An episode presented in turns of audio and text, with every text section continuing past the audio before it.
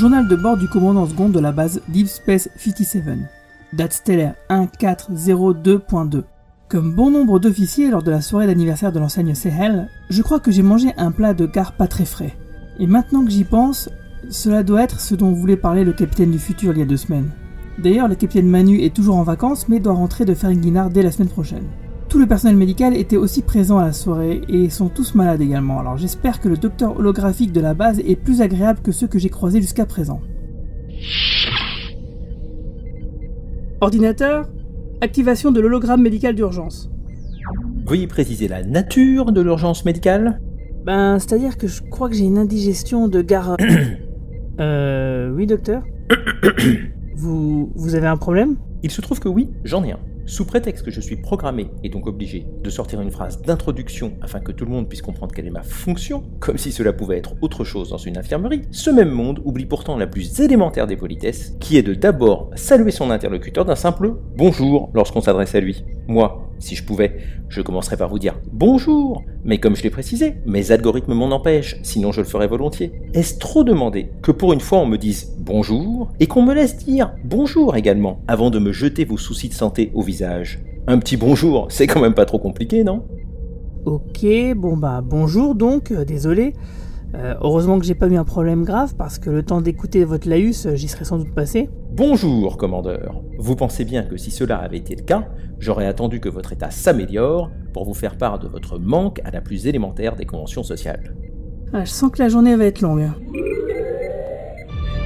Will you come with me? Will you bind your sword to my quest? The idea of going there isn't just a bad idea, it's bizarre. No one asked for your pity, Picard, just as no one asked for your help. One impossible thing at a time. Where did that come from? Program complete. Bonjour et bienvenue à tous les trekkers et trekkies de toutes sortes sur la base stellaire du cadran pop. Je suis Guigui et je suis bien content de vous accueillir dans ce tout nouveau podcast dédié à Star Trek. Podcast écoutable dans toute la galaxie et relayé par superpouvoir.com. Après un épisode 3 qui nous avait un petit peu déçus, nous revenons refait sur un épisode 4 où Picard cherche la merde et finit par rassembler ses mousquetaires afin de partir en quête de réponse. Alors pour en parler aujourd'hui, nous avons toujours avec nous le Romulin relou de service, j'ai nommé Romain Brami. Hello La lieutenant Marina, toujours souriante. Bonjour tout le monde Mais on a aussi avec nous un vrai professeur, qui était déjà intervenu dans mes vidéos l'an dernier sur YouTube, le professeur Charles Albert Le Hall. Bonjour. Alors t'es professeur de quoi en fait? Bah, de mathématiques appliquées en fait. Ah c'est génial. Donc si jamais on a des trucs vraiment trop compliqués, euh, on peut se tourner vers toi. Ah Bon, je vais essayer de répondre. Hein. En plus, euh, pour préparer le podcast, tu nous as envoyé un petit schéma qui était vraiment sympathique pour, euh, comment dire, visualiser l'intrigue avec toutes ses composantes. J'ai trouvé ça vraiment sympathique. Je la posterai sur Twitter si t'es d'accord. Ah ouais, bien sûr, bien sûr, c'était pour essayer de m'aider à comprendre toutes ces choses très compliquées qui se passent en ce moment là chez Picard. Ouais, il y a des choses qui sont compliquées, et puis des choses qui sont un peu faussement compliquées, mais de toute façon, on va en parler tout de suite. Alors, donc t'étais intervenu euh, l'année dernière sur mes vidéos YouTube sur les épisodes de 10 et 11 de la saison 2 de Star Trek Discovery. Donc j'invite euh, tous nos auditeurs à s'y référer pour qu'ils puissent faire plus ample connaissance avec toi et savoir comment s'est passé ton premier contact avec la franchise. Mais avant de commencer, euh, on va faire un petit instant auto-promo pour une fois. Donc bah, là, j'ai mon album de BD Les Aventures de Bertrand Keftan qui ressort en librairie, donc c'est une deuxième édition. Il sort à partir d'aujourd'hui, donc je vous invite à aller jeter un œil. hein. C'est une histoire d'invasion extraterrestre dans la ville de Metz, donc un- une comédie de science-fiction, une sorte de... C'est pas un comics à, l'américaine, c'est un comics à la Lorraine, comme j'aime bien le répéter. Je vous, invite à aller regarder, et puis bien sûr, je posterai euh, des, des liens sur mon compte Twitter, Bertrand Keftorian. Euh, il y a aussi un autre auto-promo qui là concerne plus directement le podcast. Euh, c'est qu'en fait, il y a un- une espèce de concours qui est lancé avec euh, Podcastéo Awards. Les Podcastéo Awards 2020 sont ouverts. C'est le moment donc de solliciter euh, bah, vous, nos auditeurs, pour voter pour le coin pop, parce que la, la, la clôture de la présélection, c'est ce samedi, ce samedi soir. Donc il vous reste bah, très peu de temps pour nous noter sur le site internet pour qu'on puisse faire partie de la sélection. Donc euh, voilà, on va pouvoir commencer. Euh, alors Charles Albert, je me tourne vers toi pour commencer. Qu'est-ce que tu as pensé des trois premiers épisodes? Bah écoute, euh, moi j'ai pas été déçu. Je m'attendais quand même à quelque chose d'assez standard et classique parce que il y a quand même énormément de, choses qu'on sait déjà sur le capitaine Picard, donc c'était difficile de nous surprendre. Et en effet, pas, beaucoup de surprises, mais c'est toujours très agréable de voir arriver des personnages qu'on connaît et puis et puis une installation, alors pas trop dans, dans, dans, le côté Star Trek d'équipage. Euh, évidemment de, Next Generation.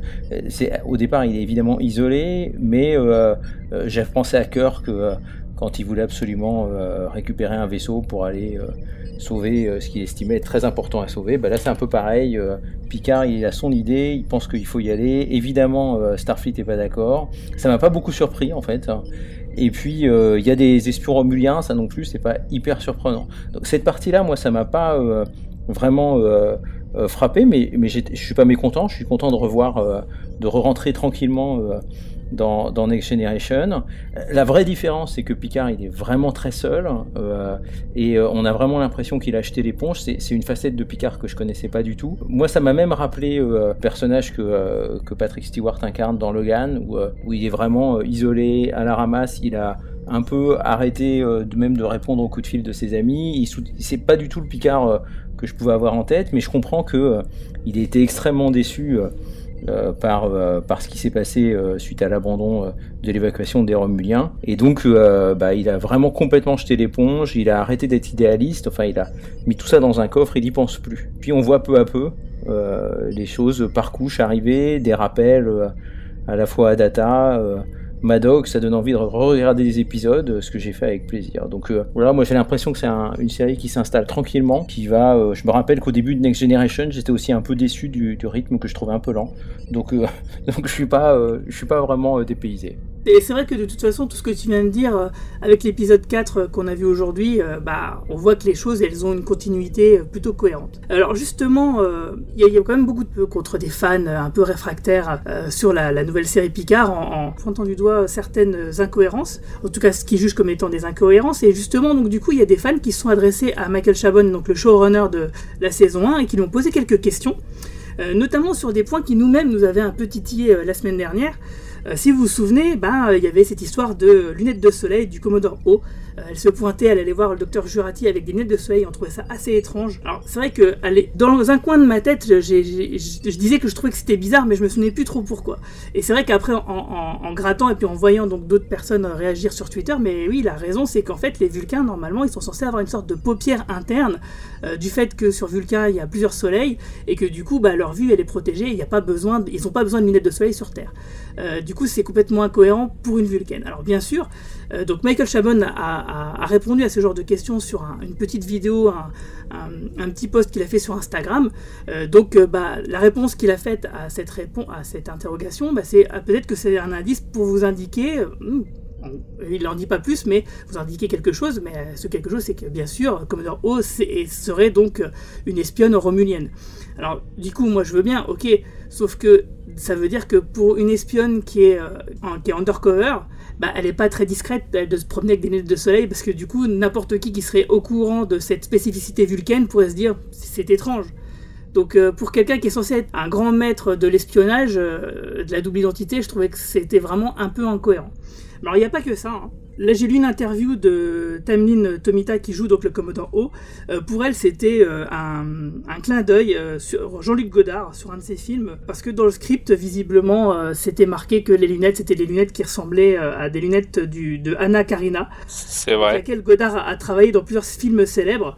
Donc c'était écrit dans le script. Alors moi, je pense que ils essayent de se rattraper comme ils peuvent, mais pour moi, ça reste une bourde parce que euh, que ce soit une Vulcaine ou une Romulienne, dans les deux cas, euh, bah, pour moi, c'est pas très cohérent. Anna Karina qui, qui vient de nous quitter d'ailleurs hein, en décembre 2019 et euh, qui n'était pas une espionne romulienne hein, jusqu'à jusqu'à preuve du contraire, mais en effet qui portait des, des, lunettes absolument ravissantes dans les films de Godard. Donc euh, Michael Chabon euh, a réagi aussi sur d'autres questions qui lui ont été posées. Donc Romain, est-ce que tu voudrais bien réagir? Ouais, moi, moi je suis content que de rebondir sur ce point parce que j'avoue que j'aime pas chipoter sur ces histoires de language, etc.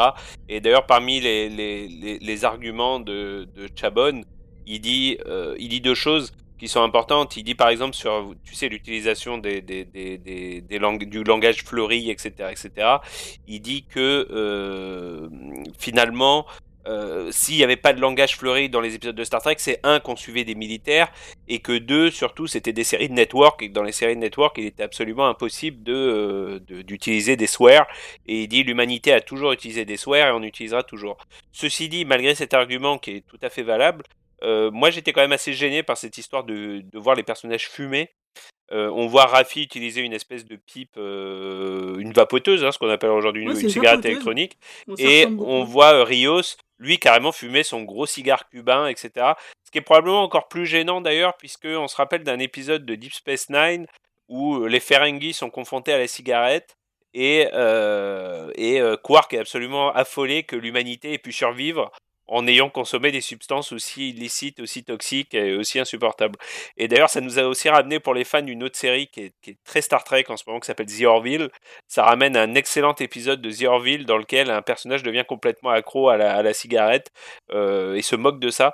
Donc en effet, moi c'est quelque chose qui m'a pas mal gêné. Et l'explication de Chabon, qu'il a clairement sorti de son chapeau, hein, parce qu'il n'a pas une très très bonne explication, c'est de dire que euh, dans le cas de la vapoteuse de Rafi, il s'agirait d'une euh, pipe de la planète Orion, une pipe traditionnelle de la planète Orion. Alors j'ai fait quelques recherches, il l'a sorti de son chapeau, hein, ça n'apparaît dans aucun épisode de Star Trek, ça n'est jamais référencé. Euh, tant qu'à Rios, alors ça, bon, son explication est un peu meilleure, c'est de dire que Rios, clairement, à tous les niveaux, c'est un personnage qui vit dans le passé, son style, c'est d'être dans le passé, ce qui, on le voit lire des livres imprimés sur papier, ce qui d'ailleurs le ramène un petit peu à, Jean-Luc Picard, hein, qui lui-même euh, collectionnait les vieux livres, ce qui manifestement n'était pas était quelque chose d'assez unique dans, dans, dans, dans ce futur, et donc il fumerait le cigare pour se donner un style à l'ancienne, en quelque sorte. Euh, mais il dit, si ça vous rassure, imaginez-vous que c'est du Saint-Igare, donc ce n'est pas du tabac, mais c'est un euh, voilà C'est- une moi, c'est ce que j'ai pensé. euh, voilà. Et j'ai pensé qu'effectivement, à cette époque-là, tu es capable de synthétiser quelque chose qui est pas dangereux pour la santé, effectivement. Voilà. Et sinon, il y avait d'autres choses. euh, Alors, par exemple, Marina, euh, je sais pas si donc, toi, tu as vu aussi le, le- les réponses de Michael Chabon sur, sur Instagram. À un moment, quelqu'un lui a fait remarquer que dans The Defector, il y a un Romulan qui dit à Data qui connaît des cybernéticiens euh, Romulans qui seraient bien contents de pouvoir euh, bah, le désosser, alors qu'on nous a dit précédemment bah, qu'il n'y en avait pas, que les Romuliens ne s'intéressaient pas du tout à la cybernétique. Ouais. Alors là, là-dessus, euh, Michael Chabon répond et fait un parallèle avec les, docteurs nazis. Moi, je trouve que son explication tient la route, mais à ce moment-là, ça met les Romuliens du côté des, des très très méchants, hein, des, des nazis, et donc l'explication tient la route, mais en même temps, euh, les Romuliens deviennent à ce moment-là des personnages infréquentables. Est-ce que qu'est-ce qu'on fait des Romuliens après après avoir déclaré ce genre de choses? Mais pour moi, ça, ça règle pas vraiment le problème parce que s'il y a des gens qui auraient envie de le désosser, bah, c'est qu'ils auraient quand même envie de l'étudier. Donc, du coup, c'est c'est quand même en contradiction avec ce que dit Laris dans l'épisode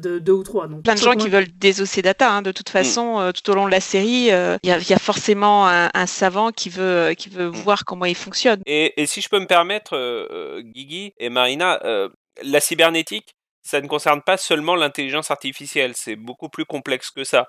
Et par exemple, si euh, est beaucoup plus vaste que ça. Et par exemple, si euh, euh, les Romulins refusaient de développer l'IA, ça leur empêcherait pas forcément de développer, par exemple, des membres artificiels pour des personnes Ouais, qui auraient perdu des membres à la guerre, etc., etc. Vrai, Et, c'est pas totalement inco... Tu pourrais imaginer une société, une civilisation sans IA du tout, mais avec des cybernéticiens. Ça serait un peu limiter la cybernétique, mais ça serait pas impossible. Eh bah, du coup, tu vois, t'étais meilleur que Michael Chabon pour, ré- pour répondre à ces incohérences. Là, honnêtement, moi, je me limitais juste à ce que Michael Chabon avait répondu. Moi, moi, j'ai trouvé ses réponses euh, pleines d'humour. Hein. Je suis pas d'accord avec tout. Voilà, il y a des explications qui tenaient la route. Hein. Moi, je, je suis d'accord avec Romain euh, là-dessus sur le fait qu'on jurait pas dans les années 60 dans les euh, dans les séries. Oui, c'est c'est super connu.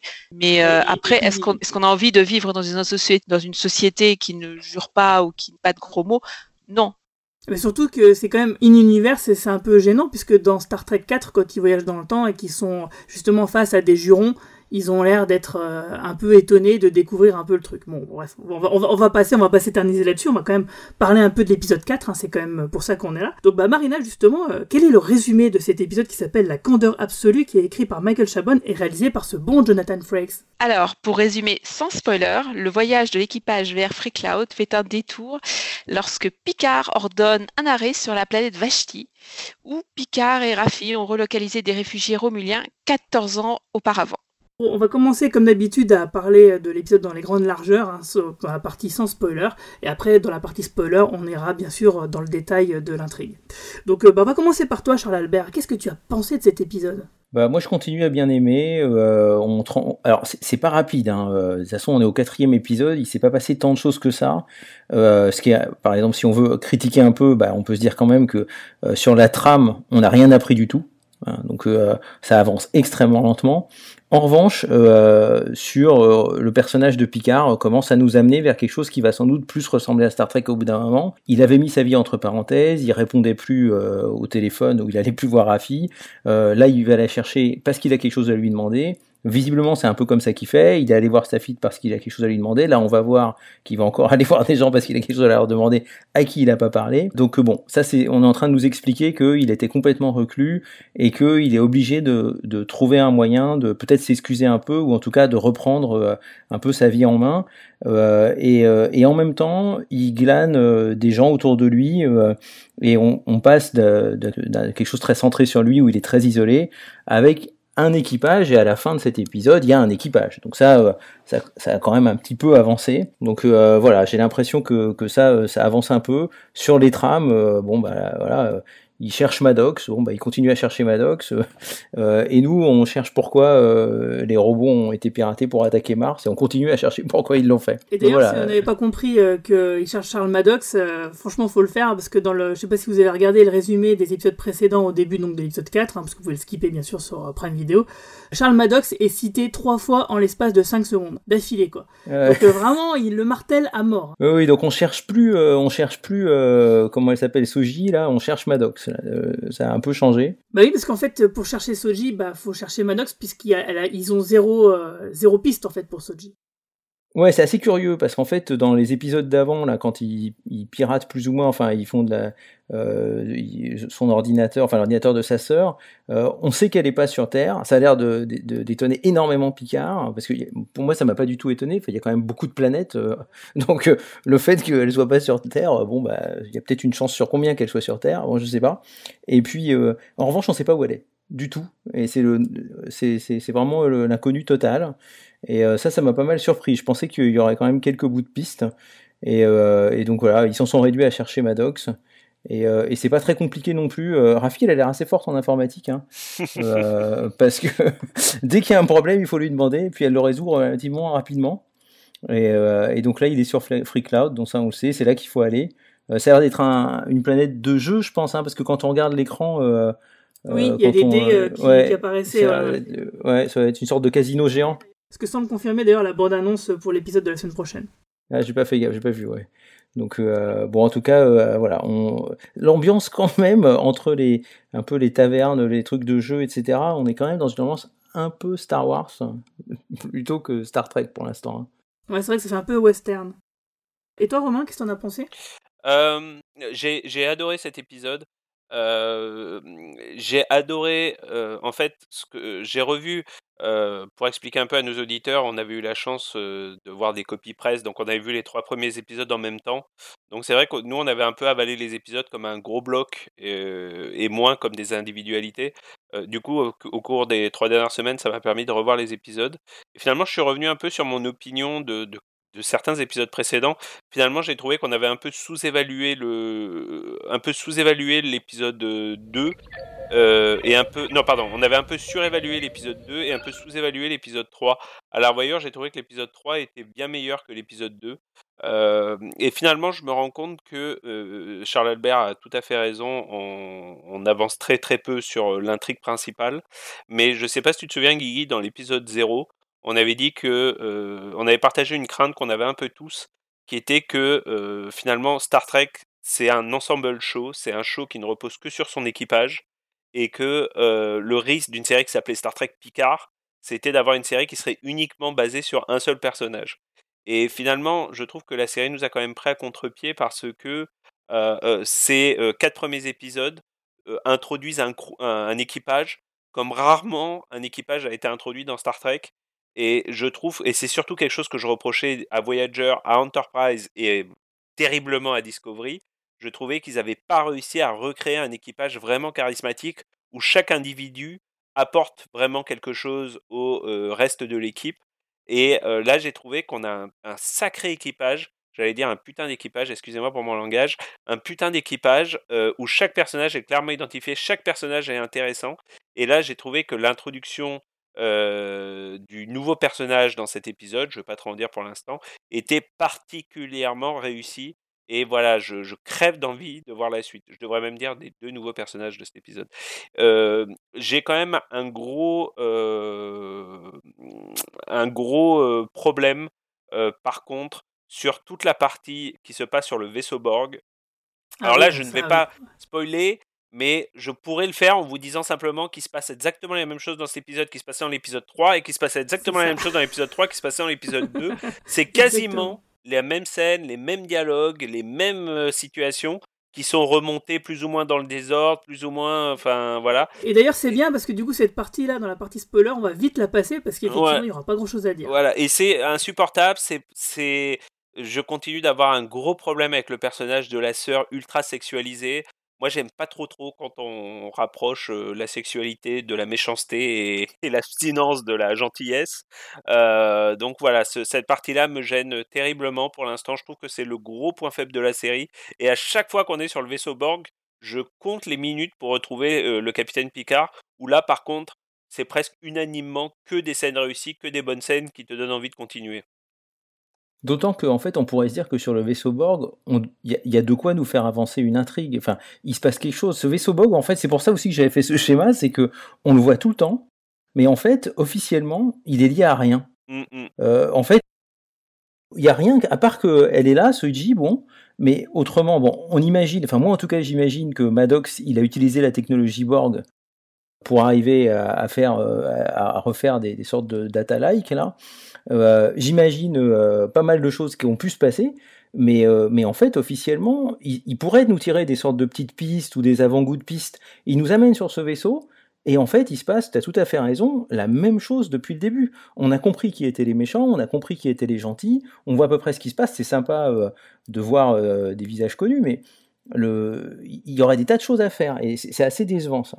On avance, on avance à mini pas avec le personnage qui est qui a, qui a tenté de se suicider dans l'épisode précédent et qui bon, on, on, on va on va pas, j'ai pas trop envie d'en parler maintenant, mais mais vraiment en effet. euh, ça, littéralement, ça aurait pu tenir en un seul épisode et on en aurait appris autant, quoi. Bah, moi, j'ai bien aimé. Et euh, bah, j'ai envie de parler du générique parce qu'on en avait beaucoup parlé lors du premier épisode et euh, il y en a qui étaient un peu déçus, d'autres qui. Moi, j'avais, moi, j'avais bien aimé et en fait, je me suis surprise à beaucoup apprécier ce, ce moment en fait. Oui. Donc, je voulais en reparler parce que j'ai trouvé que la mu- cette musique calme, elle, elle résonnait en fait maintenant et je m'y suis habituée. Alors, c'est plus la musique symphonique de, de Next G, mais voilà, moi, j'aime bien. Et t'as pas regretté qu'il n'y ait pas la petite flûte? Moi, je, j'aurais- je, je- je cherchais le, le flûteau là, de Picard euh, partout sur les murs euh, dans son, dans son truc. Quand même, ils auraient pu nous faire un petit rappel euh, de, de, ces, de, de, ce- de ce passé euh, à moitié effacé de. Ouais, je trouve que c'est dommage. Mais en tout cas, je suis d'accord avec toi. Je trouve que le pré-générique de cet épisode euh, se fondait parfaitement bien avec le Mm. générique. Et euh, alors, je suis d'accord aussi avec euh, Romain et Charles Albert. Je trouve que l'alchimie entre l'équipage fonctionne. Euh, il y a beaucoup d'humour dans leurs interactions, de l'action. Euh, mais je suis aussi d'accord euh, avec eux. L'histoire n'avance vraiment pas assez vite. Et en fait, en regardant l'épisode, à la fin, je me suis dit, mais il reste combien d'épisodes là? Donc, euh, et à quelle vitesse vont avoir lieu les développements dans les épisodes Mhm. restants? Parce que là, il y a beaucoup de, mise en place. Mais moi, j'ai pas envie que la série s'arrête au dixième épisode. Si c'est si c'est aussi lent et aussi bien, j'ai pas envie qu'ils se pressent. Donc oui, j'ai envie qu'ils prennent le temps, mais j'ai pas envie d'attendre deux ans entre cette saison et et la saison suivante. Donc euh, bah après, donc voilà, les, les personnages, je trouve, fonctionnent très très bien. Et heureusement, pour les scènes du vaisseau Borg, je crois qu'elles ont duré deux minutes en tout et pour tout. Le reste, euh, il y avait beaucoup de scènes à bord du vaisseau, il y avait beaucoup de scènes autour de Picard. Et euh, voilà. Après, je trouve qu'il y avait, alors pendant tout le film, j'ai compté les références euh, à la SF, au manga, à la culture, même avec les guerrières romuliennes qui renvoient aux Amazones, aux guerrières de Dahomey, et même à Game of Thrones pour euh, pour les bouquins, parce que dans la série, bon, c'était anecdotique presque, mais il y a il y avait voilà beaucoup de références autour de ces SF, enfin de ces séries SF dans la série, mais toujours au service, c'est-à-dire que c'est jamais, on n'a jamais le sentiment que c'est emprunté littéralement, mais c'est toujours euh, bien utilisé. Et voilà, donc pour moi, un bon épisode, mais, mais voilà, quoi, j'ai j'ai presque envie de dire, comme Picard, j'ai pas envie que ça s'arrête. J'ai pas, j'ai envie que ça continue. J'ai pensé au, au, au Bene Gesserit de Dune quand j'ai vu comment elle s'appelle les Kowat Milat. Ouais. Et euh, je trouvais que c'était très sympa. Ouais, les Bene Gesserit, tout à fait. Alors moi, je suis, assez d'accord avec tout ce que vous venez de dire, évidemment. hein. Il y, a juste, euh, je rejoins un peu ton inquiétude, Marina, même si finalement, quelque part, je la partage pas complètement, parce que euh, dans mon esprit, il a toujours été clair, comme s'il avait annoncé que la série Picard devrait euh, se dérouler sur trois saisons. Enfin, je me trompe peut-être, mais pour moi, ce sera pas une, une histoire par saison. Pour moi, l'intrigue, elle va se dérouler sur les 30 épisodes que va compter les trois saisons. Donc du coup, de ce point de vue-là, je suis pas trop inquiet du fait que ça démarre assez calmement, parce que c'est vrai que là, on est quand même au, quatrième épisode. Il vient juste de constituer son, son équipe, et puis bah, l'histoire, elle peut commencer seulement maintenant, en fait, quelque part. Et, euh, et c'est vrai que du coup, ça veut dire que le le cinquième épisode, c'est déjà la moitié de la saison 1, et que l'histoire, elle démarre réellement qu'à ce moment-là, ça, ça paraît un peu court. C'est ce qui me conforte dans l'idée qu'effectivement, l'intrigue va se, se dérouler sur les trois saisons.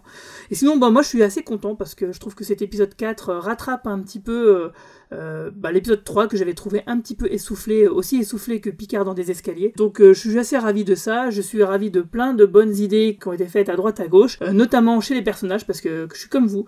J'adore les nouveaux personnages. Je trouve qu'ils fonctionnent très bien ensemble. Alors, on avait discuté un peu sur Twitter ensemble, Romain. Toi, tu me disais que pour toi, c'était le meilleur équipage depuis Deep Space Nine. Je suis presque de cet avis. hein. C'est vrai que bon, j'avais bien aimé moi l'équipage de Voyager, mais c'est vrai qu'ils ont une alchimie qui fonctionne très bien. Euh, on prend beaucoup de temps pour nous les présenter, euh, et c'est vrai que du coup, ça les rend très attachants, très identifiables, et qu'on comprend les interactions les uns avec les autres, et les choses ne tombent pas du ciel. Il n'y a pas un moment où on se dit what the fuck, pourquoi elle dit ça, ça n'a aucun sens, comme on pourrait le faire dans Discovery, mais ça, de toute façon, on va en parler tout de suite dans la zone spoiler.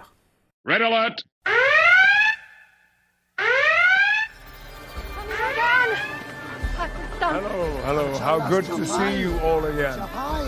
Yes, yes, I. I know you're all worried, but the Federation and Starfleet are here to help you settle. You have my word.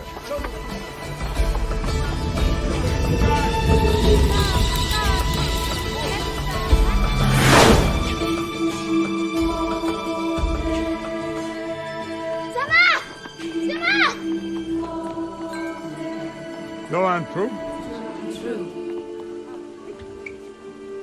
La hockiun, ur zornech varet viun.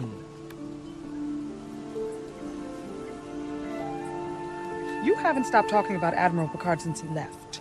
Can't you find something to say to him? What did you bring me? What did I bring you? Well, now let me see. The Three Musketeers by Alexandre Dumas.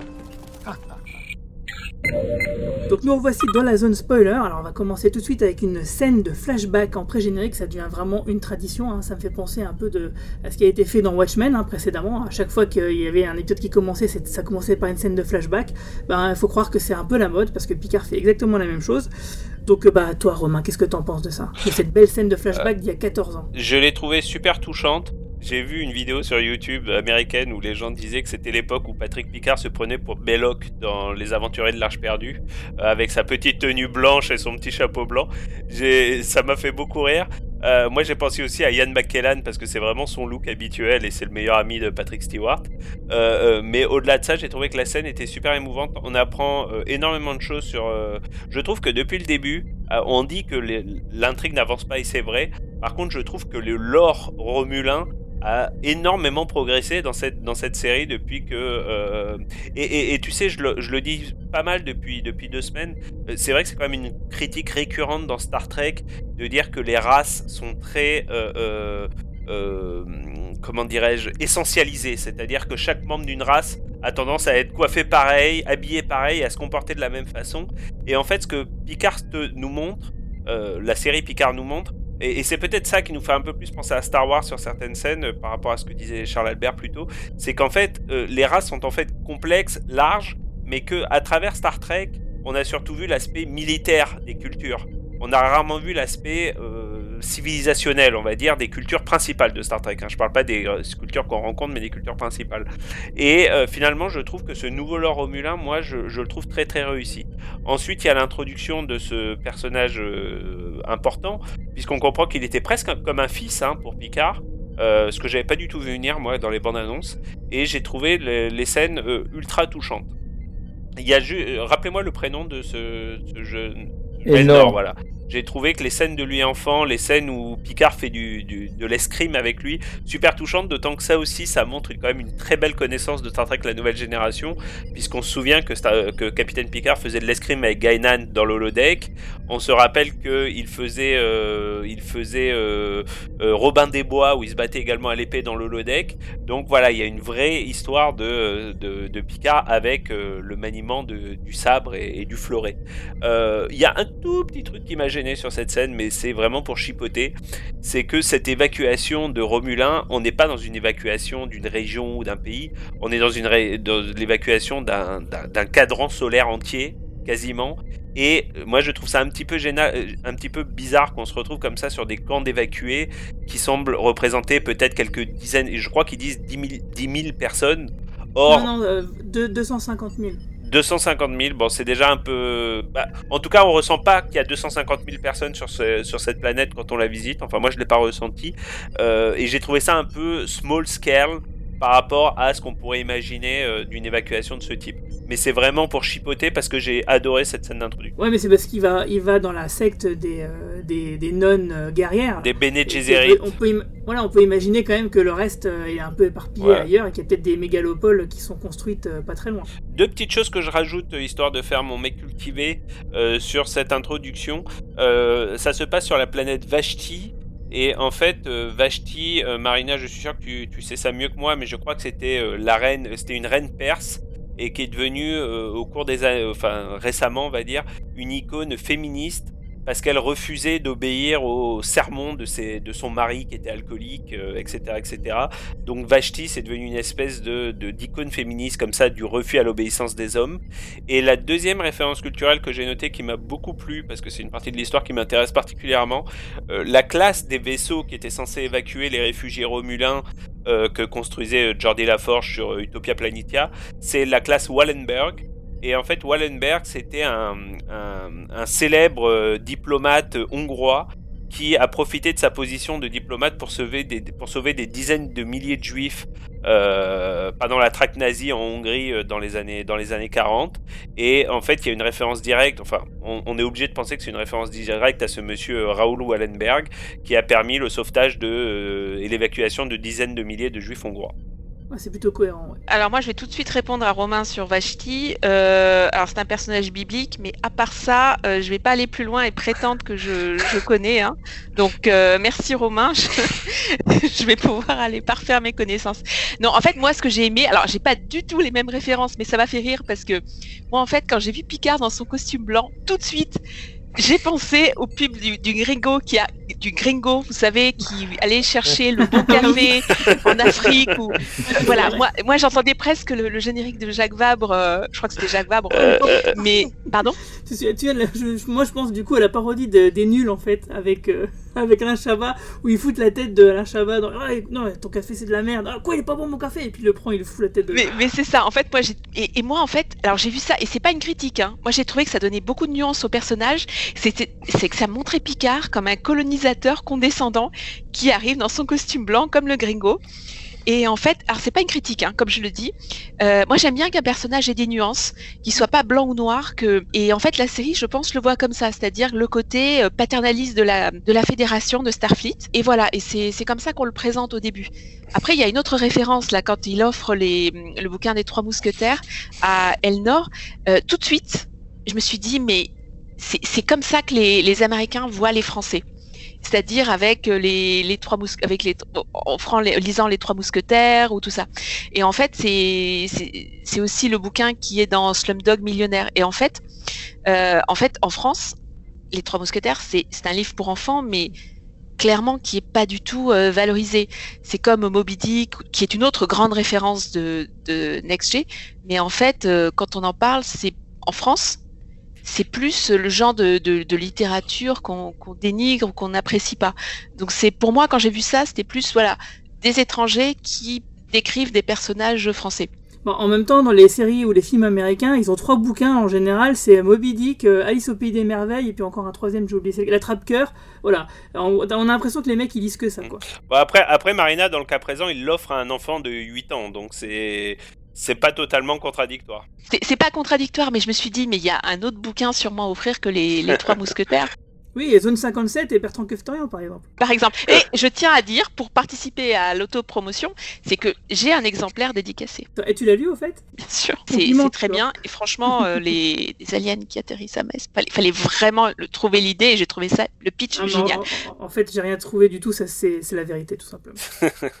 Je m'en doutais.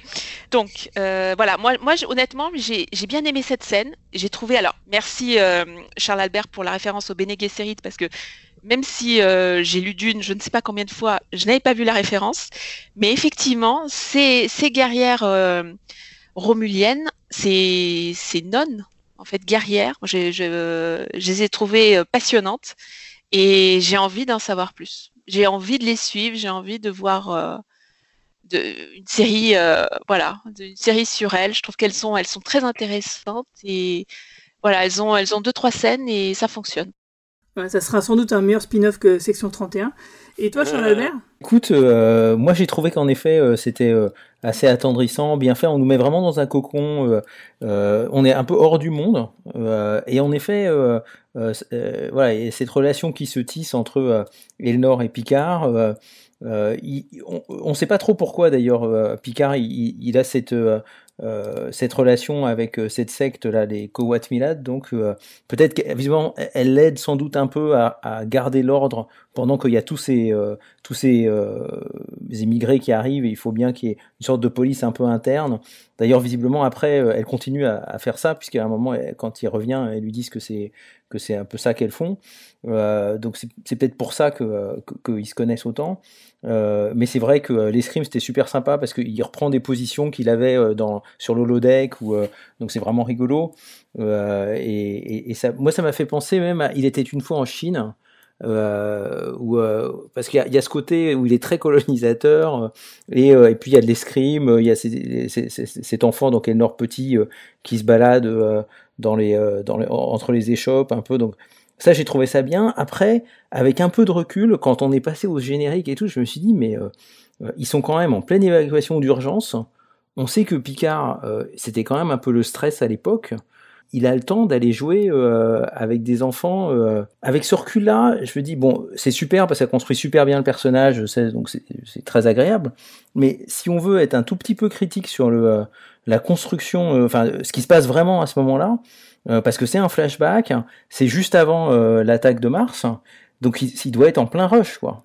Et en fait, euh, il est là, il joue, il joue à l'escrime avec un gamin, il lui raconte les trois mousquetaires. Bon, c'est sympa, mais il avait peut-être autre chose à faire.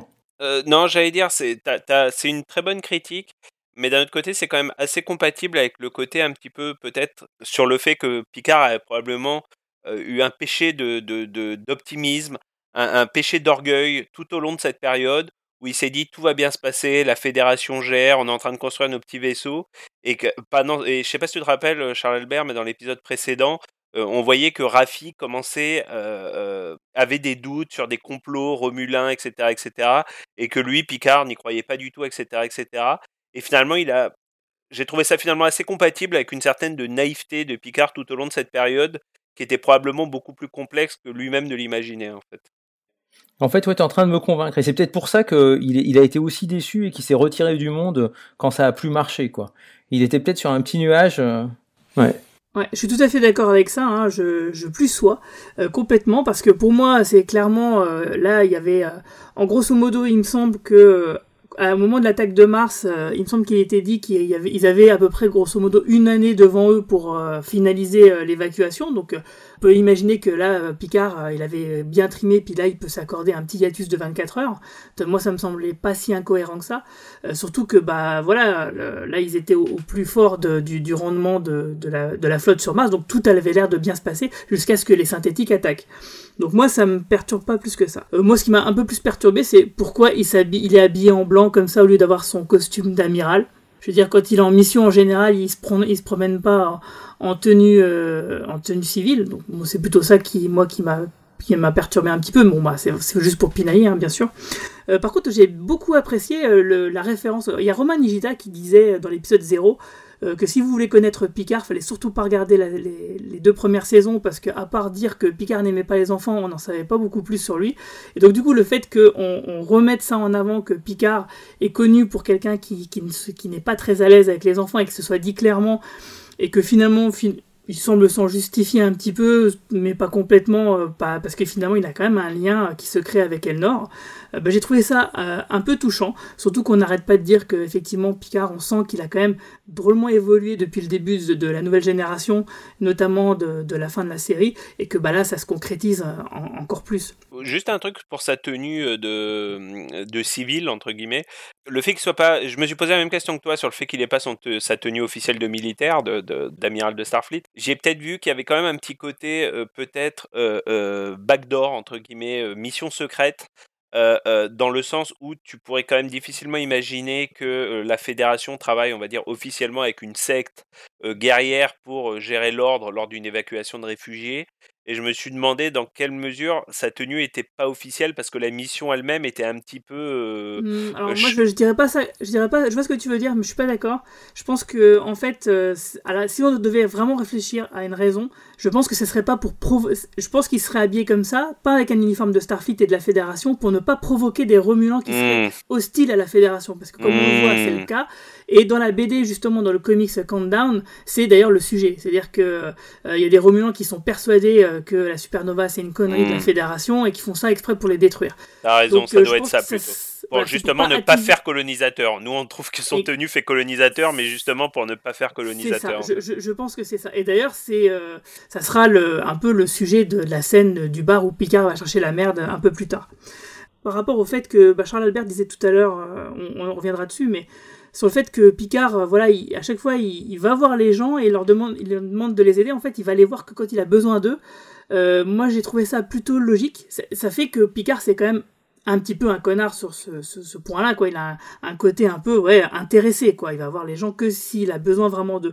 Bah, quelque part, pour moi, c'est cohérent avec le fait qu'effectivement, il soit un peu orgueilleux, qu'il soit un, peu mer... qu'il a un peu merdé euh, dans, dans le passé, et puis que c'est un vieux, hein, maintenant. Donc, du coup, les vieux, bah, des fois, ils se rendent pas bien compte de ce qu'ils, ce disent, et des fois, c'est vexant. Mais c'est surtout qu'en fait, pour moi, c'est une déformation professionnelle, parce que faut pas oublier que le gars, il a été capitaine pendant très longtemps et amiral, il a toujours eu l'habitude de disposer des gens.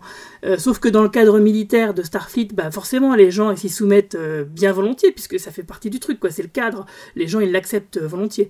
par contre, quand c'est du dans le civil comme comme c'est le cas là maintenant, c'est normal que les personnages comme Rafi ou Elnor puissent se vexer bah, quand il vient leur demander froidement entre guillemets bah, de l'aider aussi simplement. Moi j'ai aussi trouvé que, que c'était assez compatible en fait avec cette vision d'un Picard qui n'imagine pas le service sans communauté, sans un système d'équipage. Et, et, moi, j'avais toujours trouvé que c'était une grande différence entre la façon dont était présenté Picard par rapport à la façon dont était présenté Kirk, où tu t'imaginais très bien Kirk partir tout seul en mission, etc., etc., de manière très individualiste. là où Picard mettait toujours son crew en avant, c'était toujours son number one qui partait en, mission, en mission sur les planètes, etc., etc. Et donc, je pense que dans son état d'esprit, Picard est incapable d'imaginer une mission solitaire entre guillemets. Pour lui, ça se passe uniquement, ça passe forcément par un équipage. En, tout cas, là, il le justifie très bien euh, pourquoi il va chercher Elnor, pourquoi il a besoin de lui. Il est quand même 95 ans, euh, il est vieux, et, effectivement, il n'a pas réussi à, protéger d'âge, donc il a besoin d'un jeune homme qui soit super balèze pour, euh, pour qui soit à ses côtés. Ouais, mais il est quand même très gonflé, parce que, si tu veux, comme on le disait, c'était presque son fils. Hein. À un moment, dans cette scène de flashback, il dit, bon, je vais trouver un moyen pour lui trouver une autre famille il revient quoi 20 ans plus tard et il dit euh, et il dit à la mère supérieure là ah j'aurais quand même pensé que vous lui auriez trouvé une autre famille il est quand même énormément gonflé. Parce que dans la scène de flashback euh, déjà ils, en parlent de ça et que c'est pas du fait de sa responsabilité à lui hein. c'est assez clair hein, par contre et, que effectivement euh, quand justement la, sœur dit à, Elnor jeune bah, attention avec les promesses parce que c'est tu, te rends prisonnier des promesses des autres, donc ne, ne, t'y attache pas, quoi. en gros, quand quelqu'un te promet quelque chose, faut pas le croire. Euh, et que du coup, il n'est pas suivi ce précepte-là. Euh, et du coup, on peut imaginer que Picard peut se sentir dédouané de ce poids-là, de cette responsabilité. Et d'ailleurs, la sœur, elle lui dit, hein, et c'est quelque chose qu'on avait déjà dit dans les épisodes précédents, c'est que Picard, il a carrément lâché l'affaire. Euh, quand il s'est pris euh, la rouste de la fédération, il a dit fuck. Euh, j'abandonne quoi, je, je, laisse tomber. Et les gens qui avaient l'habitude bah, que Picard sauve la situation jusqu'au dernier moment, bah, ils ont tous été bah, finalement surpris bah, de ce revirement du personnage, mais qui finalement est complètement cohérent. On peut imaginer que le mec, oui, au bout d'un moment, il il en peut plus quoi, il est humain. C'est normal de lâcher l'affaire. Et c'est normal que du coup, il il fasse acte de contrition en essayant de rattraper un peu le coup et de pas toujours imaginer finalement les conséquences de ses actes passés et que là du coup il se les prend en pleine poire et il les encaisse plus ou moins bien. Mais par contre on peut penser que les gens en fait ont été déçus après que Picard jette l'éponge comme ça et n'ait pas compris euh, ce qui s'est passé parce qu'on a toujours été habitué à ce que Picard trouve une solution ou trouve une manière de se sortir des situations et là il a juste jeté l'éponge et il s'est retranché dans son château et voilà, ça a été fini pendant, pendant 14 ans. mais, mais, je pense quand même que ça, ça amène une question sur... Euh, euh, moi, c'est vraiment... Parce que c'est un des plus gros débats hein, qu'il y a sur euh, Twitter, enfin surtout Reddit, etc., sur la série, c'est le comportement de Picard post-chômage, entre guillemets, post-retraite forcée d'émission. Mais il y a quand même une question qui se pose sur quel est ton pouvoir d'action quand tu n'as plus Starfleet derrière toi, en quelque sorte? C'est-à-dire qu'on voit là à quel point il a galéré, ne serait-ce que pour trouver un vaisseau qui l'amène hors de la planète. Nous, on est toujours parti du principe que Star Trek, euh, finalement, tu pouvais te déplacer euh, euh, très librement d'une planète à une autre, voyager dans l'espace, etc., etc. Mais finalement, la série, là, quand même, nous fait nous poser une question. Mais finalement, si tu n'es pas un membre de Starfleet, euh, à quel point c'est facile de prendre un, prendre un vaisseau spatial, d'aller sur Romulin, d'aller dans, ce, dans le cadran Surtout bêta? que Jurati euh, semble euh, nous faire comprendre par son dialogue que l'espace c'est grand et vide, que c'est un peu la première fois qu'elle voyage aussi loin. Exactement. Et, et, finalement, ça te fait voir un petit peu. Et, et c'est pas totalement incompatible avec.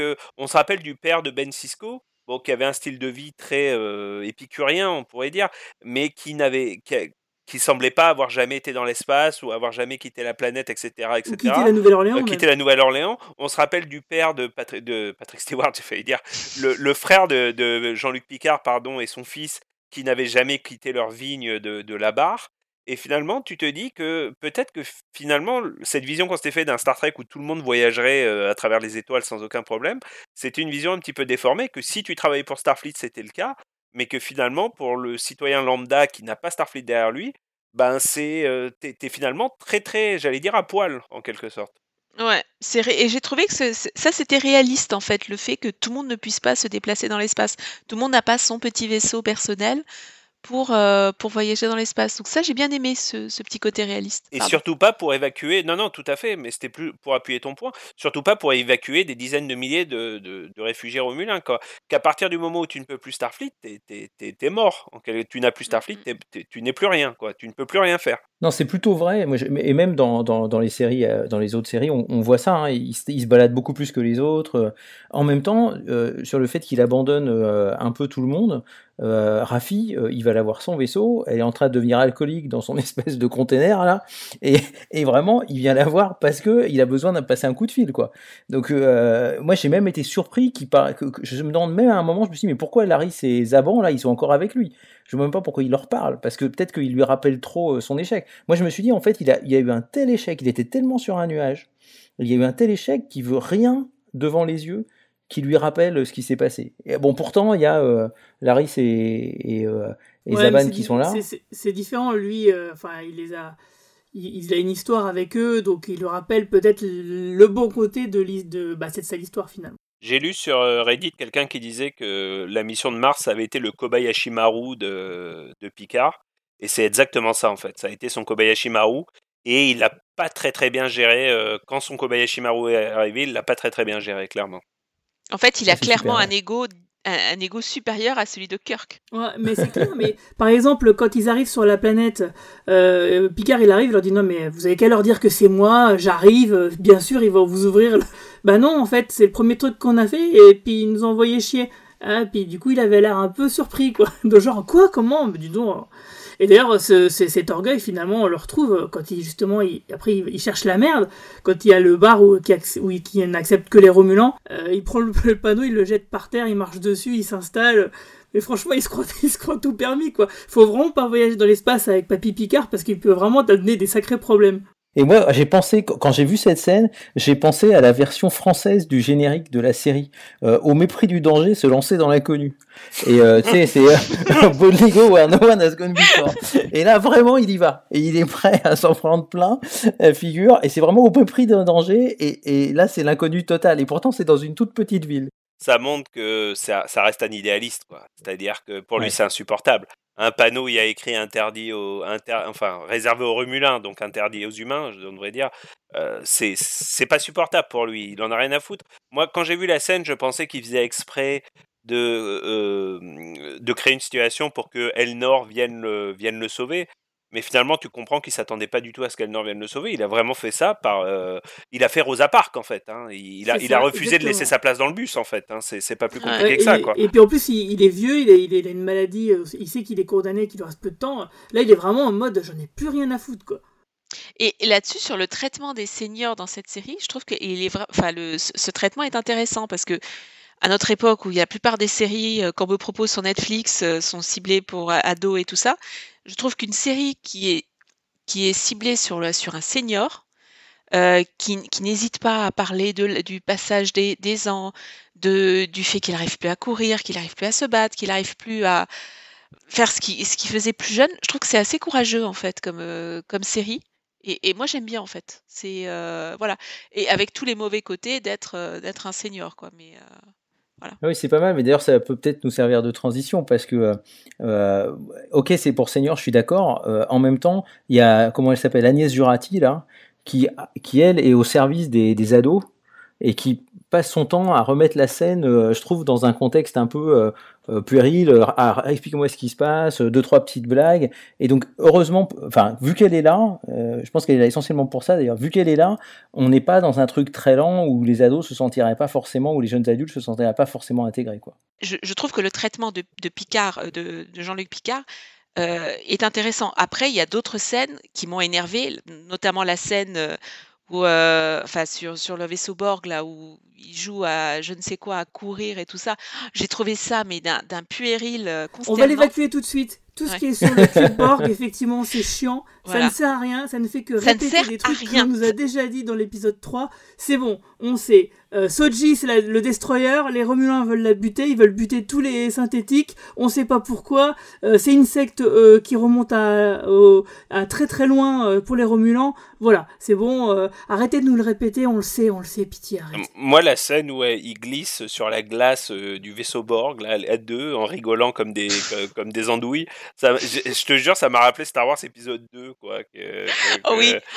J'ai trouvé que c'était le même niveau de, de bêtises. Et alors, la, la, la, la nouvelle apparition de la sœur qui nous refont le coup de voilà mais c'est ca- de l'hypersexualisation Ouais, du ouais. personnage et tout mais ça m'a oh là là j'avais envie de, de, de- et pourtant vraiment que ça cache pas le reste j'ai adoré le reste de l'épisode mais alors c'est parti à chaque fois je me dis mais coupez quoi coupez coupez Ouais, coupez ouais, quoi ouais. Mais après, euh, Charles Albert a raison. Jurati, elle est, elle est géniale. Et, et euh, moi, j'ai beaucoup apprécié ces scènes et tous les dialogues avec Rios ou avec même quand elle arrive et qu'elle dit est-ce que je dérange, est-ce que c'est une réunion pr- euh, privée ou un truc comme ça. Mais moi, ça m'a fait, ça m'a fait sourire. Je trouve que le personnage, il est, il, il est génial. Il est, il- en fait, Mais il me fait nous. penser En à en Tilly. fait, il te fait pas penser à Tilly, toi? Il me fait penser à Tilly. Oui, mais en bien, comme on l'avait Mais dit, en bien, mieux écrit en et bien. en bien joué. Ouais, ouais. Et en sympa. En fait, il y, a- il y a une différence. Alors c'est vrai que le- les dialogues, moi je trouve, ils sont plutôt bons euh, et l'alchimie entre les personnages et les acteurs est excellent parce que effectivement, ils nous font de l'exposition pour nous expliquer des trucs, mais ça passe crème parce que euh, parce que voilà, ils discutent entre eux. Euh, quand par exemple euh, euh, Rios euh, explique que, bah, que là où ils vont, bah, c'est un peu la merde, c'est la zone, il y a plus de flics, il y a plus rien. Euh, que Rafi elle fait quoi? Mais attendez, vous lui avez dit à Picard au moins Et Picard il est pas au courant. Euh, fait, ah ouais d'accord, ok, on vous dit on va là, euh, vous dites oui on y va et puis, et puis c'est tout, puis personne n'en parle quoi. Ah et puis oh mais je croyais qu'il était au courant. Enfin c'est des c'est des c'est des scènes c'est des dialogues qui sont très réalistes, très crédibles et qui permettent d'exposer des choses sans faire la machine à exposition justement. Et, et du coup, ça permet aussi de, de donner un peu des échanges plus humains, complices entre les personnages, parce que bah, du coup, ils s'engueulent un petit peu, parce qu'il y a, il y a un quiproquo, il y a un petit côté Camelot un peu là-dedans, c'est-à-dire qu'on met du réel, on met un peu de, du quotidien, des, des choses qui ne sont pas censées arriver dans des histoires pour être efficaces et rapides. Sauf que là, l'intelligence des dialogues font que bah ça paraît humain, ça paraît, c'est un peu des dialogues, des scènes du quotidien en fait. Et d'ailleurs c'est pour ça que j'ai trouvé ça très intéressant qu'il recrée son château dans l'holodeck. Euh, du coup c'est aussi une manière d'amortir le, le, coût du, super décor hein, sur plusieurs épisodes, c'est bien joué par la production. Et donc j'ai trouvé que voilà que c'était bien la preuve que les épisodes étaient bien écrits parce que par exemple tout ce que je disais tout à l'heure, le fait que bah, Picard il dit ouais, appelez, appelez-les, dites-leur que c'est moi, ah mais non c'est la première chose qu'on a faite, etc., etc. Ça dans Discovery, c'est tout ça, c'est des petits détails euh, qui passent par des dialogues euh, où ils s'embarrassaient pas de ce genre de détails et que du coup on comprenait pas, on disait ah mais pourquoi les personnages font ça, c'est pas logique, ils devraient pas, etc. Mais là, comme les dialogues sont plutôt bien faits, euh, il nous faut comprendre des choses, il nous faut comprendre des quiproquos, il nous faut comprendre des erreurs, il nous faut comprendre, par exemple, Tilly, il y a un truc qui est très énervant dans Discovery, c'est qu'elle se comporte comme une gamine survoltée sur la passerelle, et il n'y a aucun autre personnage qui la remet en place. Et, ce qui fait que c'est ça qui montre que c'est pas très bien écrit. C'est-à-dire qu'à un moment donné, il y a un personnage qui devrait lui dire non mais maintenant tu, fermes ta gueule quoi. Euh, et, dans Star Trek Picard, bah, on n'a pas ça. C'est-à-dire que le Picard, il se comporte d'une certaine façon, bah, les autres personnages lui font remarquer ah, attends la Pépé t'exagère un petit peu. Euh, voilà quoi, on est, on est dans quelque chose de crédible. Il y a, y a, quelque chose que j'ai apprécié dans l'épisode, euh, puisqu'on en a parlé de la passerelle. Euh, c'est aussi le premier épisode où Picard recommence pour la première fois à se comporter en capitaine. d'ailleurs, les membres de l'équipage lui font. Enfin, d'ailleurs, les membres de l'équipage ne lui font pas trop remarquer. C'est lui qui se met une réserve que finalement, tu as l'impresre que Rios n'attend pas forcément de lui. Et c'est la première fois qu'on l'entend donner des ordres. Ah bah, en fait, si.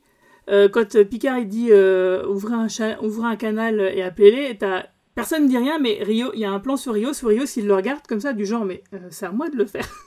et c'est là, il fait comme ça avec ses mains, il fait, ah oui, d'accord, d'accord, vas-y. Ah oui. il n'y a rien qui est dit, mais tout est dans le regard des acteurs, en fait. Et, et surtout, il y a une scène dont on n'a pas parlé, c'est quand pour montrer toute l'arrogance, c'est Romain qui parlait de l'arrogance de, Picard, mais quand, quand, ils arrivent à proximité de, de Vashti et que euh, Picard demande s'ils ont mentionné son nom pour, euh, pour avoir accès plus rapidement à la planète, et que, et que Rafi, Rafi le regarde en disant c'est la première chose que j'ai faite, mais ça les a pas impressionnés.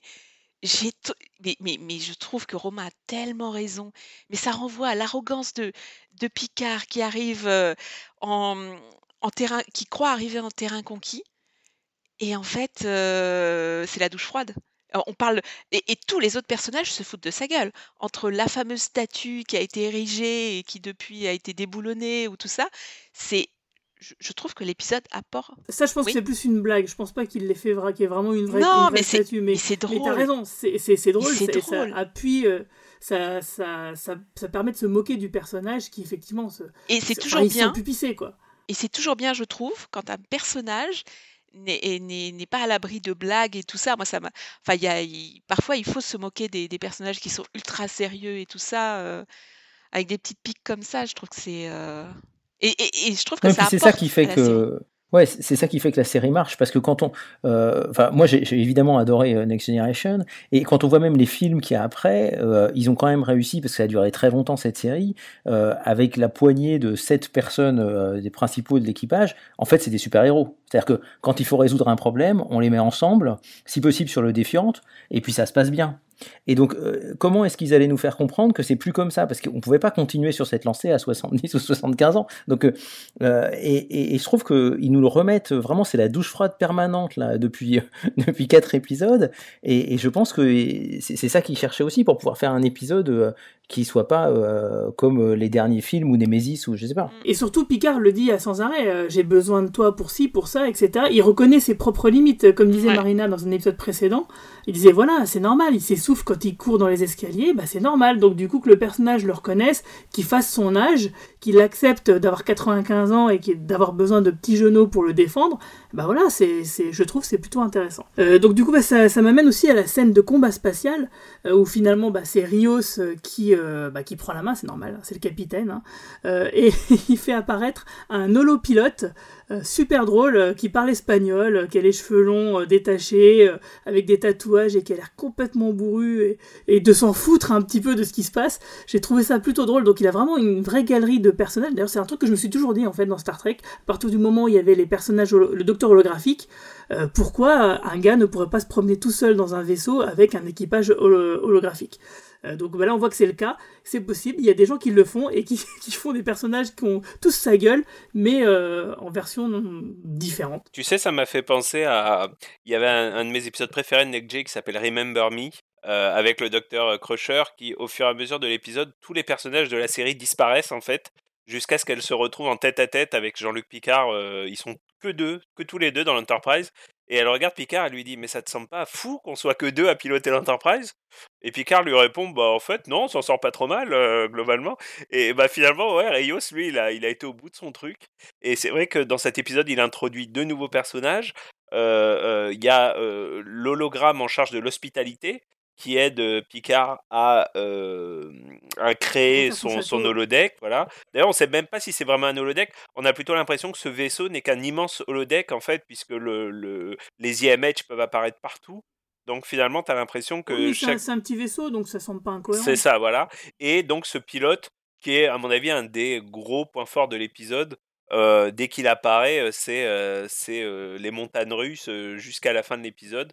Et j'en profite, hein, puisqu'on est un peu pris par le temps, pour évoquer que cette scène de combat spatial, c'est un combat contre un vaisseau romulien première génération, donc les vaisseaux qu'on voyait dans la série Star Trek classique, même pas Next et reconstitué à merveille, euh, avec ses défauts d'ailleurs, hein, puisque le vaisseau étant un peu ancien, il n'arrive pas vraiment à tirer sur le vaisseau beaucoup plus moderne, etc.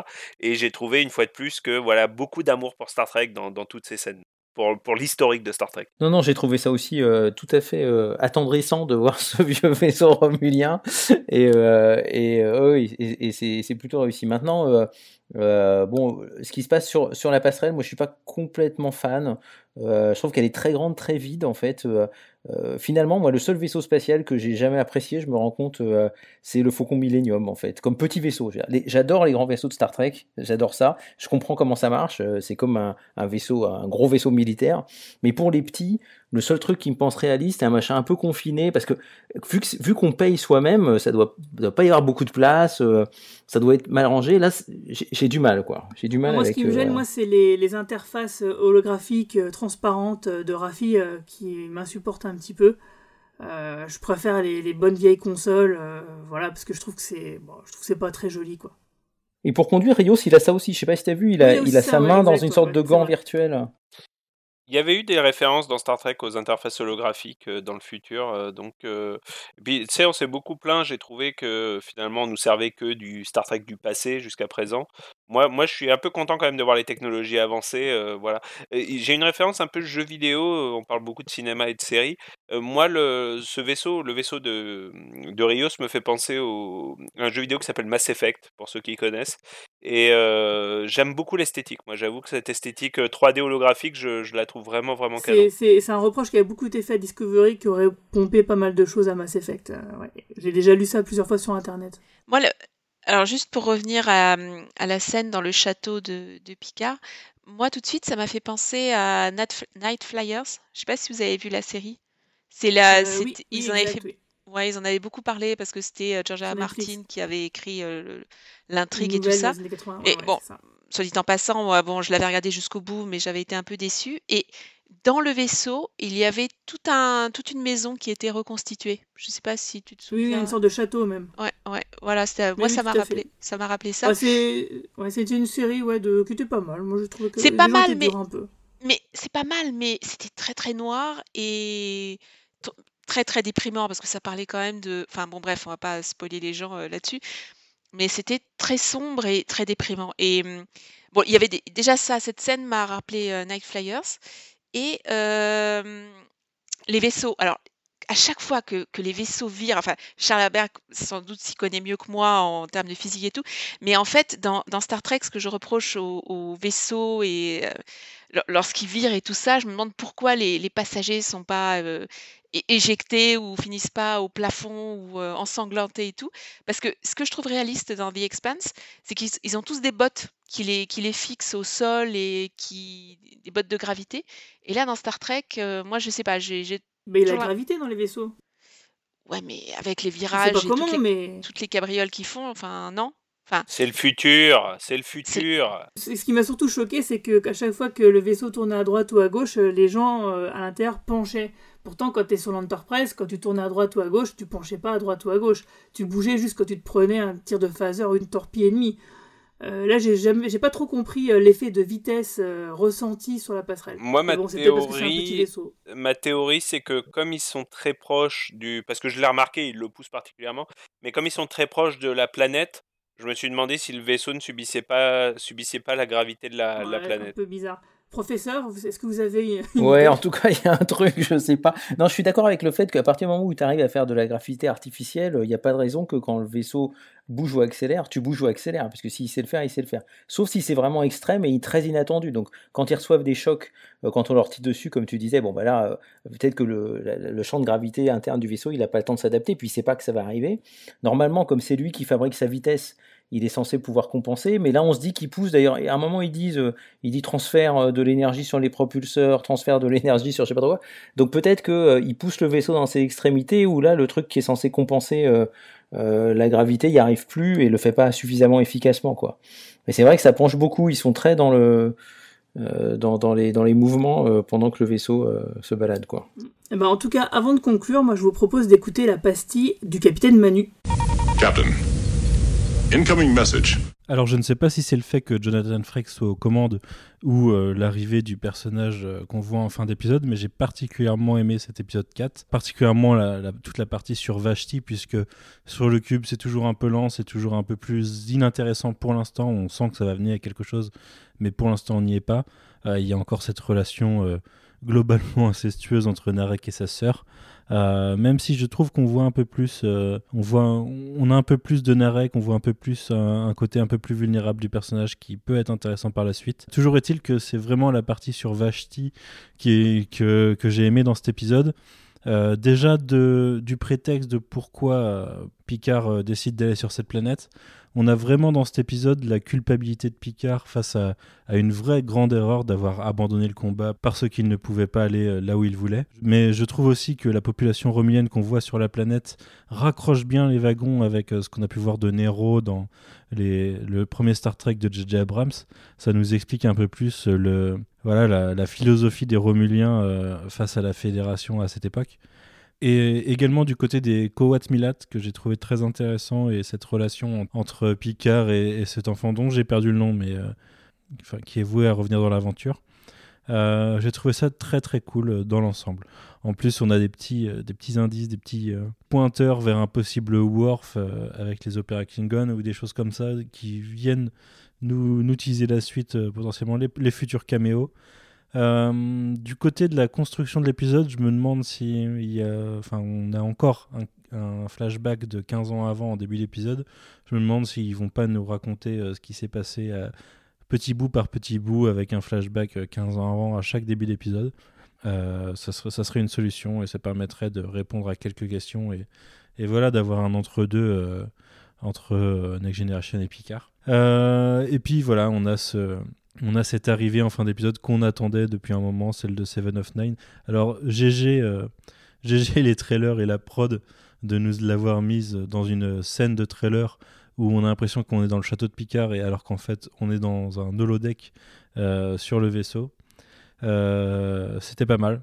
Euh, je suis très chaud de l'épisode d'après parce que moi j'ai- j'aime beaucoup ce qu'annonce son trailer dans le, dans le setup, dans cette espèce de, de casse euh, d'infiltration. Donc j'attends de voir ce que ça va donner. Mais en tout cas, je suis très content que Seven of Nine soit en- enfin là et que avec une arrivée bien badass et que voilà, on soit projeté dans cette deuxième partie de série. Voilà. Euh, avant de conclure, est-ce que vous avez quelque chose à rajouter, par exemple toi, Charles Albert? Ah bah, moi, quand même, il y a un truc, on n'en a pas trop parlé, mais c'est euh, Elnor, quoi. Euh, moi, je, bon, je- le personnage va être sympa une fois qu'il sera sur un vaisseau. Enfin, je sais pas trop comment ça va se passer euh, avec une avec une épée, quoi. Mais euh, mais ils ont mis un elfe, non? En plus, il a un nom Oui, d'elfe. c'est ça. c'est clair. c'est très bizarre cette histoire. C'est Legolas qui arrive. Bon, on, on l'aimait bien Bah, Legolas, même, mais euh, euh, même euh, Elnor, c'est quasiment un anagramme de Ah bah oui. Elrond, en fait. Elrond, Ah oui, t'as raison.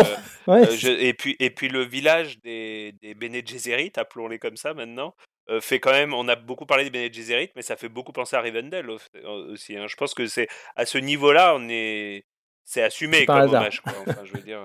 Moi, je voyais carrément des références au manga et au samouraï hein, avec ce, ce personnage. Donc, euh, avec les, les cheveux longs comme ça, le, le bâton. Non, vous n'avez pas tout Ouais, c'est vrai qu'il a le truc des samouraïs, il a le bâton et le, le, le- le sabre dans le ce truc en bois des samouraïs. ouais. Et ce découpage de tête, euh, moi j'ai Ah oui, bien ça, kiffé c'était- euh, ce découpage, ce sang vert qui sort tout doucement du coup. Euh, j'ai bien bien kiffé cette scène quand même. Euh, euh, C'était c'était Ken le survivant qui faisait ça avec Ouais. là. Ah mon dieu, Ken le survivant. Mais d'ailleurs, il lui dit la phrase quasiment, il lui dit quasiment tu ne le sais pas mais tu es déjà mort. hein. Donc euh, on est vraiment euh, dans Ken le non, ouais, je sais plus, je, je- choisis de vivre. Mais voilà, moi, moi je trouvais que ça, ça- il y avait- moi j'ai trouvé qu'il y avait des elfes, les mangas et euh, des références euh, ouais, à la pop culture. Mais et ce que j'ai trouvé intéressant, c'est qu'en fait on le présente différemment, c'est-à-dire que à notre époque, en fait, on devrait présenter la même, le même type de société de, de moines, donc une société masculine, avec un personnage féminin qui prendrait de l'assurance ou qui chercherait à s'affirmer et à suivre son destin. Et là, en fait, on nous présente la- l'inverse. Moi, j'ai trouvé ça intéressant. C'est très bien À vu, notre ouais. époque. c'est très très bien vu. En tout cas, il y a la parité dans cet équipage pour une fois. Et puis ça va être intéressant. Moi, je pense que au-delà des personnages qui individuellement sont intéressants, je pense qu'on on a des gros potentiels de rencontre finalement entre ce personnage qui est censé pouvoir dire à tout moment ce qu'il pense, hein, puisque c'est ça le, le, le, le- principe de cette secte.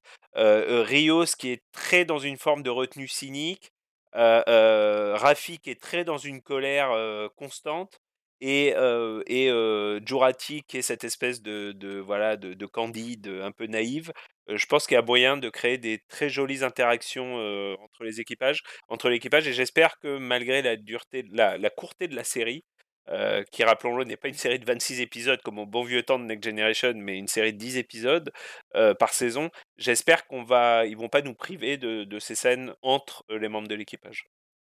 Et puis on va avoir Seven of Nine dedans aussi. hein. Tout à fait. D'ailleurs, justement, c'est ce que je vais dire pour conclure.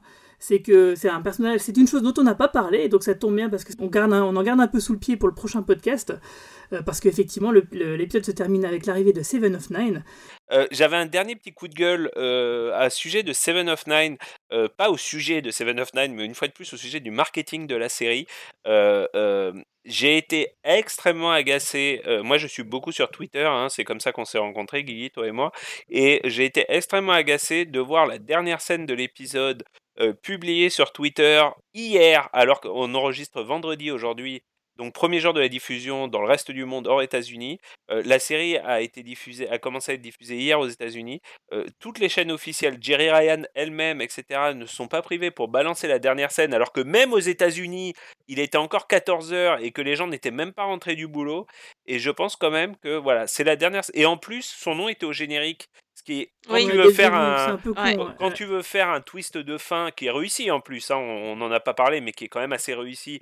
Voilà, ça se manie quand même le spoiler, je trouve. Et même si on est tous très contents de revoir Jerry Ryan et très contents de revoir Picard, bah laissez-nous un peu de surprise, les gars. Déjà dans les bandes annonces, vous nous avez montré les, tout le monde, alors que finalement on se rend compte que Riker et Troy ne sont toujours pas dans l'épisode après quatre épisodes. On se demande s'ils apparaîtront pas dans le septième ou dans le huitième épisode, ce qui serait génial. Mais voilà, franchement, maniez un peu vos spoilers, quoi. Ne nous racontez pas tout, sinon on regarde pas la série, c'est pas la peine. hein. Mais je, alors je rebondis là-dessus parce que j'ai revu récemment les épisodes de Next où Denise Crosby revient dans le rôle de sa fille, enfin la fille de Tasha Yar. Et en fait, dans, deux épisodes avant, j'avais complètement oublié, mais elle apparaît en, en ombre. Et elle n'est pas au générique. On ne sait pas qui est ce personnage. Et j'ai trouvé que Next avait mieux manié le, le spoiler que, que Picard là. Donc euh, je suis d'accord avec Romain. C'est franchement l'avoir mise au générique, c'était. euh, C'était vraiment, ouais, C'est- il y a- du coup, il n'y a pas de surprise. Moi, je me Ouais. suis pas fait spoiler sur Twitter, mais effectivement, quand j'ai vu son nom au générique, je me suis dit, bon, ben, les gars, d'accord. ok. Mais je te- Surtout que oui, elle, apparaît que dans la dernière scène, donc c'est vraiment dommage, quoi. Ils auraient pu faire l'économie de la mettre au générique. Il y a un truc qui m'agace, mais terriblement, c'est que euh, je suis devenu un bon élève. euh, je paye mon abonnement Amazon Prime pour regarder Star Trek. Et là, je suis quand même à deux doigts d'aller pirater l'épisode le jeudi prochain parce que j'ai pas envie que ça me arrive, quoi, tu vois. Parce que Je euh, pour l'instant. montage, il nous écoute, il nous écoute. Ah oui, Pa- parce que le- le- tu vois le non mais je continuerai de payer mon abonnement Amazon Prime qui sera sûr. mais, mais tu vois jusqu'à présent bon les surprises étaient attendues puisqu'on savait que Jerry Ryan était là on saura. Mais imagine qu'il y a un guest d'un autre acteur de genre Worf. T'imagines s'il y a un guest de Worf dans l'épisode 8 Oh, je et que, et que la veille, ils te disent Ouais, bravo, Michael Dorn, is back et tout. Mais franchement, je prends mon ordi, je le et- jette par la fenêtre, quoi, littéralement, Ouais, quoi. C'est clair, et ben c'est sur ces bons mots qu'on va. Merci, Et justement, pour, pour rendre hommage à Jerry Ryan et à Seven of Nine, eh ben je vous propose d'écouter euh, la musique de fin, en musique de fin, le générique de Voyager en version metal cover euh, par euh, Captain Matt Shield. Donc euh, je vous mettrai le lien bien sûr dans la description. C'est une vidéo que vous trouverez sur YouTube. C'est un gars, il fait beaucoup de, de metal cover comme ça, et il a fait justement tous les génériques de Star Trek. Et donc voici euh, celui de Star Trek Voyager. Allez, salut, longue vie et prospérité à tout le monde. Ciao. Jolan Trou. Ciao. Au revoir. Au revoir.